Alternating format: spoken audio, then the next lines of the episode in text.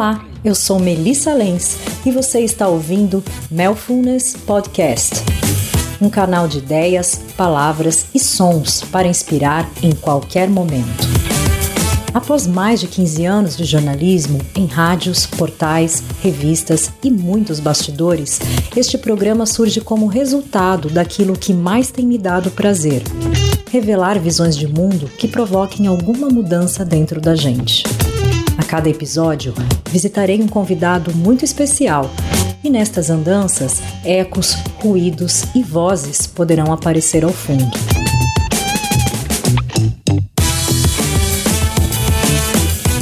Programa gravado em 8 de novembro. Hoje estou no camarim de uma cantora e compositora que desde quando eu mal sabia quem eu era ou do que, eu gostava, ela já me instigava com suas canções como Faça o que é bom, Sinta o que é bom, Decida o que é bom, bom para você. Era final dos anos 90, quando Zélia Duncan estourava com o álbum Intimidade, que guardo até hoje autografado. Mais de 20 anos se passaram é, continuo sem saber de muitas coisas, mas essa mulher continua a me intrigar com cada trabalho que ela lança, né? O último deles, Tudo é Um. Tudo bem, Zélia? Tudo bem, que, que bom saber de tudo isso aí. Porque isso é, é a nossa vida, né? São os rastros que a gente deixa, são as pessoas. Então fico muito feliz da gente estar aqui ainda, pensando junto. Pensando junto. E eu vi que você acabou de postar uma coisa no Twitter que é, cultura não é passeio, é uma coisa assim, é, é caminho. caminho. É. é caminho. Que legal, né? Tem a ver com o que você falou aí, o caminho, né? É, esse caminho. É, Zélia, quando eu, eu vi a, o seu álbum pela primeira vez, é, logo na primeira canção, eu voltei várias vezes, né? Ser quem se é, aceitar o que não deu para ser, receita para não sofrer, não ser perfeito, mas ser você. Já, já, come, já começamos por aí. Uhum. A gente queria que você falasse um pouquinho sobre este momento dessa Zélia que lançou esse álbum em 54, agora acabou de fazer aniversário e tal, e, e tá aqui na nossa frente esse espelho de Zélia. É, é, é essa, essa canção fala é um, é um pouco um balanço, né? Chama-se canção de amigo, porque através desse parâmetro que é o amigo, de esse amor antigo de amigo, que construído, é, você se vê muito, né? E o amigo tem esse negócio de te aceita como você é, ou te acolhe do jeito que você tiver. Né? Quando, acho que o, o, o famoso ombro amigo é um lugar certo para você voltar. E ali você pode ser o que você é, você pode aceitar o que não deu para ser. E certamente a receita de sofrer menos é aceitar as coisas como elas são, mas não passivamente, né? Aceitar até certo ponto, que você sempre pode mudar. Se a gente está vivo, a gente pode mudar alguma coisa. Eu realmente acredito nisso. Zélia, é, nesses últimos tempos, quais são as coisas que você resolveu não mais aceitar? ah, legal é, muitas coisas, até mesmo em mim, né? É, de não querer mais me esconder, não querer não dizer certas coisas e não querer também é, desperdiçar palavras. Eu sou, eu sou muito rápida, sabe? É, isso é uma qualidade, às vezes, às vezes é um defeito. Às vezes é bom você ficar quieto um pouquinho mesmo, você ouvir, você. Eu sei ouvir, mas eu tenho essa, esse instinto de, de rapidez, com, sei lá, de raciocínio, que nem sempre é, é a melhor coisa. Então aprendi a, a frear um pouco isso, a ouvir muito mais. E, e assim, uma coisa muito importante que eu espero aprender até morrer, que é olhar a minha volta.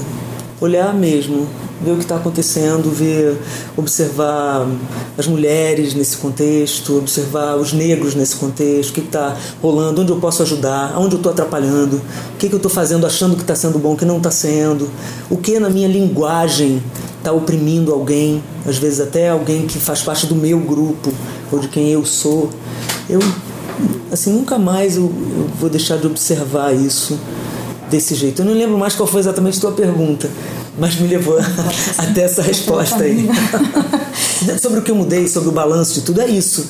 O balanço, o que eu não aceito mais é, é não não pensar sobre as coisas, sabe? Eu não aceito mais isso em mim e não quero mais conviver com gente que não pensa. Digo convivência mais estreita, né? Porque a gente lida com todo tipo de gente e, e às vezes até você vai achando que você conhece aquela pessoa e você não conhece. Aceitar também que todo mundo pode te surpreender, né? Assim, não fechar a questão, não julgar. Acho que a gente julga muito rápido todo mundo, né? Até quando você acha que você está do lado bom, né? Do lado certo, você julga muito rápido todo mundo. Esse tipo de coisa me cansou e, e, e acho que, é, que não faz bem pra gente. Uhum.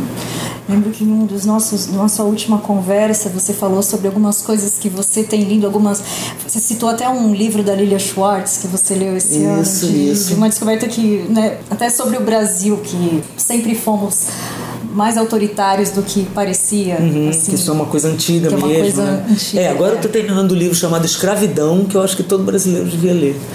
Né, que, do Laurentino Gomes. E é um mergulho profundo na história da escravidão. Ele vai ter mais dois volumes que ele ainda vai lançar. Mas para a gente conseguir entender um monte de coisas sobre o Brasil e como a gente ainda, ainda rasteja para ser uma sociedade mais igual e mais humana. Agora então andamos muito para trás, mas nossa, a gente já tinha muito que, que melhorar. Agora a gente tem que recuperar o que a gente tinha, que a gente ainda não acabou de perder e seguir adiante. Quer dizer, a gente tem muito trabalho pela frente. O que faz você levantar da cama, né, todos os dias e, e ir para o palco? O que fez você levantar hoje especificamente? Nossa, hoje é um, é um dia bastante específico mesmo, assim. É, cantar, em geral, é o, que, é o que mais me move, assim, trabalhar, né? Cantar, ou, é, se envolver atual, envolver escrever também é uma coisa que me, me move muito. Mas hoje é um dia bastante emblemático da nossa vida, porque hoje o Lula saiu da cadeia. E ontem, antes de entrar no, no palco, a gente foi fazer uma roda aqui e me disseram: olha, foi 6 a 5. E aquilo me emocionou profundamente.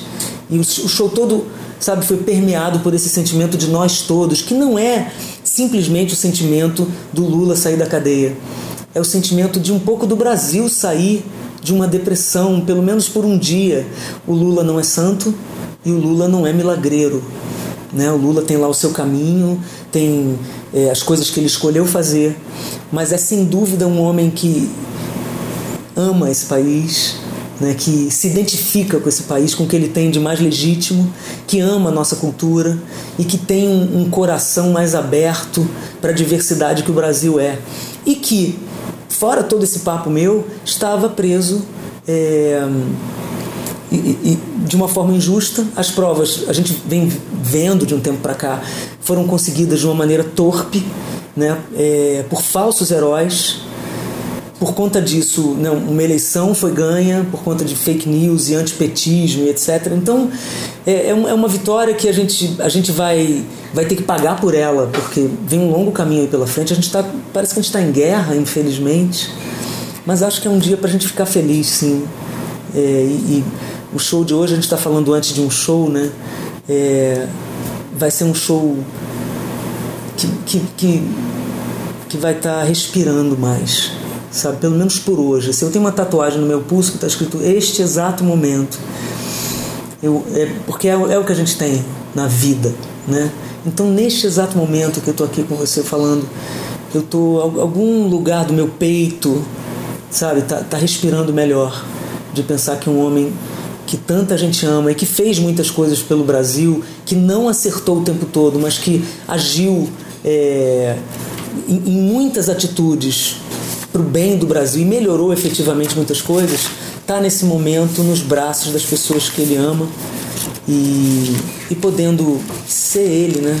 Que perguntas você tem se feito como artistas, assim, todos os dias? Você, você, se faz, até antes de montar um show como esse, que você apresentou ontem e vai apresentar uhum. hoje. Eu assisti até a estreia desse teu novo show no Sesc, Pinheiros, em São Paulo, é. é. e acho que tem algumas modificações. Estava vendo set list, escutando uhum. a passagem de som. Sim. Que perguntas você faz até para trazer as coisas que você acredita, né? Hoje deu certo, hoje eu estou satisfeita com aquilo que eu fiz, mas não só artisticamente, mas também politicamente uma coisa não se dissocia da outra, né? Eu acho. No show, então, não se dissocia mesmo. Mas é legal a tua pergunta, porque eu acho que a gente, como artista, eu acho fundamental que eu me pergunte sempre antes de fazer uma coisa. É, para que que isso para que que isso vai servir, né? Que de um modo geral é, a arte é uma coisa que, que muitos querem nos fazer crer que seja inútil, né? Você vive, você, você pode teoricamente você olha a vida, ah, posso viver sem arte, parece que você pode, mas você não pode. E justamente porque é, um, é sempre uma atitude política, seja fale você ou não desse assunto, né? Você você veio de um lugar, você tem uma história, então e eu que tenho essa mania de, de eu gosto de ler, de sei lá, gosto de, de, de pensar em coisas, então eu me pergunto muito para que, que eu estou fazendo isso? Por que, que eu estou fazendo isso? E é por isso que pô, você vem no meu show, você, por exemplo, é um show de lançamento, né? Tô, é um disco novo. Você vai ouvir todas as músicas desse disco. E é um risco que a gente corre, porque as pessoas. Quantas? São Paulo não posso reclamar, que é um lugar que eu amo e que sempre me recebe especialmente, assim.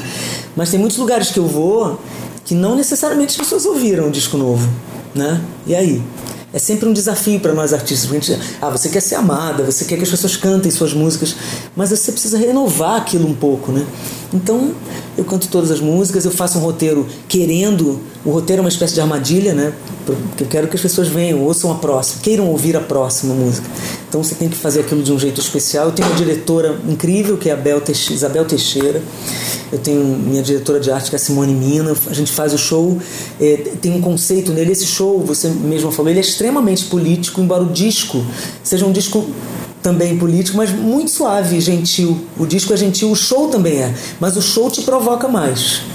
O show, eu, a gente colocou músicas, até algumas que são mais antigas, que estão absolutamente atuais, como Tempestade, é, Assim Que Eu Gosto, coisas que eu já cantava, juntei com esse repertório novo, porque eu quero fazer mais perguntas, entendeu? Minha, minha, minha função não é responder pergunta, minha, minha função é perguntar.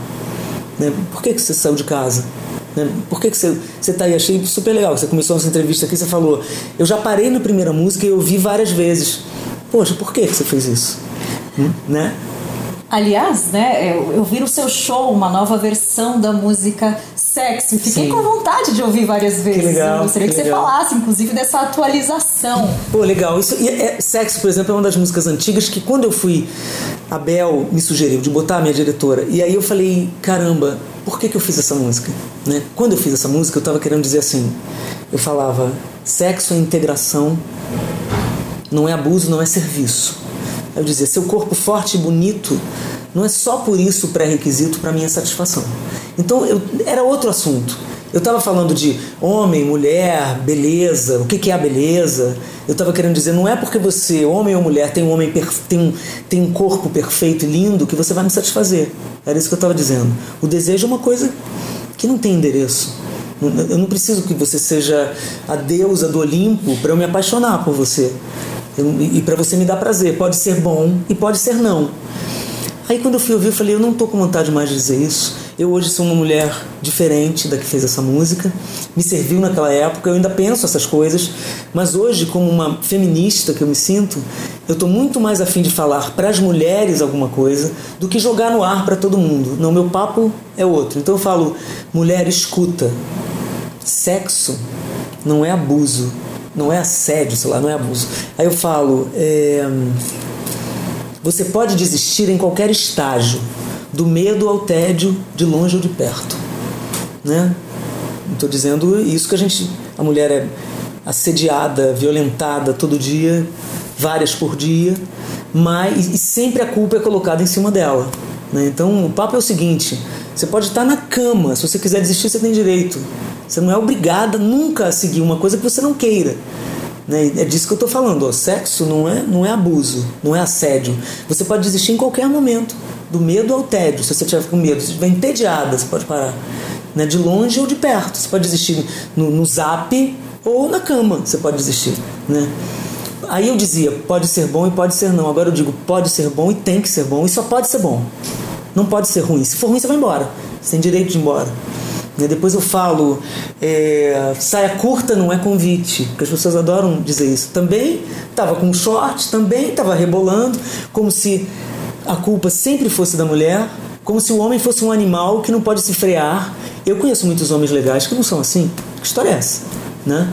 Aí eu falo, lésbicas não precisam de corretivo, nem de palpite, né? Aquele papo de corretivo é uma coisa que infelizmente existe, né? E eles gostam de dizer para nós é, a, a, a, isso, você está mal comida, né? Eles falam muito isso para as mulheres gays, é um horror.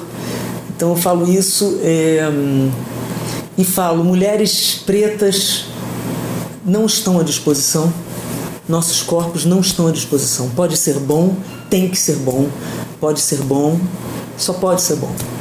Então mudou tudo nessa letra. De que forma o feminismo passou por você? Qual a importância do feminismo hoje para as pessoas? É, o feminismo ele não passou por mim, ele invadiu a minha vida de um jeito muito importante para mim. É, o feminismo para mim hoje é a coisa mais humana que existe, é a coisa mais é, que fala de igualdade que mais me interessa. O feminismo não é o contrário do machismo, toda hora a gente tem que lembrar disso, porque o feminismo ele quer a igualdade, né? ele não quer oprimir o homem. O feminismo não odeia o homem. O feminismo prestigia as mulheres que são oprimidas desde sempre é completamente diferente. O feminismo ele não é raivoso. E se de vez em quando ele se apresenta mais agressivo e mais raivoso, a gente tem que se perguntar o que as mulheres têm sofrido durante séculos se não é raivoso e agressivo. Por que, que nós temos que ser sempre equilibradas se o que a gente recebe é totalmente desequilibrado? Por que, que qualquer coisa que a gente faça já é chamada de histeria, já é chamada de TPM, porque isso tá, tá cheio de racismo nesses comentários. E é, para mim o que mais me dói é ver o racismo, da, o, ó, é ver o, o, o, machismo nas mulheres, né? Que é muito recorrente, é muito triste. Eu fico triste. É uma reprodução. É total uma reprodução, é total uma, uma submissão, né? É, é se render ao opressor. É, é, é, totalmente, a meu ver, uma aberração e ainda me machuca, sabe? Hoje em dia me machuca mais ver as mulheres machistas, porque os homens é, infelizmente, é mais ou menos o que a gente espera e o que a gente quer mostrar e ensinar de alguma maneira que isso não, o mundo não pode andar enquanto o machismo e o racismo forem coisas tão evidentes entre a gente, sabe? Não tem como dar certo. Então, eu vou indo nas pequenas coisas, vou é, acreditando na sororidade, que às vezes é difícil, né? Como quando você vê uma mulher como Joyce Hassman chorando e dizendo que sofreu de machismo e vê a própria Joyce falando coisas horríveis sobre a Dilma como mulher, não como política, você você pensa, eu preciso ter sororidade com essa mulher que maltrata outras mulheres, mas mesmo assim eu acho que ela tem chance de parar e dizer, nossa, eu estou sofrendo pelo mal que eu disseminei também, ajudei a disseminar. Então, esse assunto para sempre vai ser um assunto para mim, sabe? E se precisa, assim, para começar a atualizar o Brasil, fazer um update nele, por onde você começaria? A melhorar o Brasil? É. Bom, acho que o Lula sair da cadeia foi bom, simbolicamente. E eu acho que Primeiro, agora a gente tem que se livrar dos fascistas, vai dar um trabalho, porque além deles que estão no poder, é, os seus seguidores saíram do esgoto e se sentem muito orgulhosos por isso. E infelizmente, é, porque o Estado falhou, a igreja fajuta entrou, essa igreja que quer estar no Congresso, então entrou na vida do povo e se você observar, esse povo estava muito abandonado sabe? Isso aí é uma coisa que a esquerda tem que pensar. O povo estava abandonado quando essas igrejas invadiram a cabeça deles. E agora a gente tem um governo que detesta educação, detesta cultura, detesta o meio ambiente. Então o estrago é imenso, o atraso é inacreditável. Então, como eu te falei já agora, o que a gente tem que fazer é lutar para reconquistar algumas coisas e para se comunicar mais. Tem que ir lá. A gente tem que se encontrar com essas pessoas essa esquerda que se acha tão humana e tão bacana, tem que ir lá. Tem que parar de ser machista também. Tem que parar de ser racista também. E encontrar as pessoas, conversar, investir nas crianças. Senão não vai rolar. Não vai rolar. O Brasil está num momento horroroso, um momento complexo, crítico, doente, um, um momento cheio de ódio. Então é, é, é, é urgente, sabe? A luz vermelha já acendeu. E nós estamos, a meu ver, sendo governados pelos inimigos. Mas inimigos não de partido, inimigos da natureza humana. Uhum. E aí, e agora? E agora? E agora? Haja música, hein? haja música. haja arte, haja livros, é, né? É, livros. Haja investimento em criança, sei lá. Uhum. Ah, Zé, e, e se, for, se fosse escolher agora uma das músicas do repertório do teu show de hoje como resposta para esse dia ou como uma esperança para esse dia daqui para frente, qual seria? Nossa, acho que Canção de Amigo. É, pela leveza, pelo amor que ela tem, uma, uma canção de amor. Acho que sim, acho, sem dúvida o, o antídoto para o Brasil é o amor e para esse dia, nossa, que a gente consiga curtir esse dia como como um dia amoroso, sabe? Não um dia de, de vitória, é, de confronto, mas um dia onde, sabe, de alguma maneira o, o, o amor venceu, o amor por uma constituição, o amor por, por um resto de democracia e o amor dessas pessoas que amam esse homem, que ele possa é, simbolizar isso e que a gente possa encontrar outros líderes, sabe? Outros líderes que, que, com os quais a gente se identifique que não seja só um, a gente precisa de outros líderes também, que o Lula ajude a gente a encontrar outras pessoas. Tá vendo? Não à toa eu parei nessa música e ficou em loop. tá vendo? e com ela a gente acaba o nosso papo. Que legal. Obrigada, Zé. Prazer te reencontrar. Obrigada por querer conversar. Foi um prazer. Valeu. Uma honra. Que Obrigada. bom. Show, querida. Músicas, memórias, nostalgias felizes, carinhos garantidos, reunião de queridos, defeitos perdoados, abraços antigos apertados. Ser quem se é, aceitar o que não deu pra ser pra não sofrer. Não ser perfeito, mas ser você.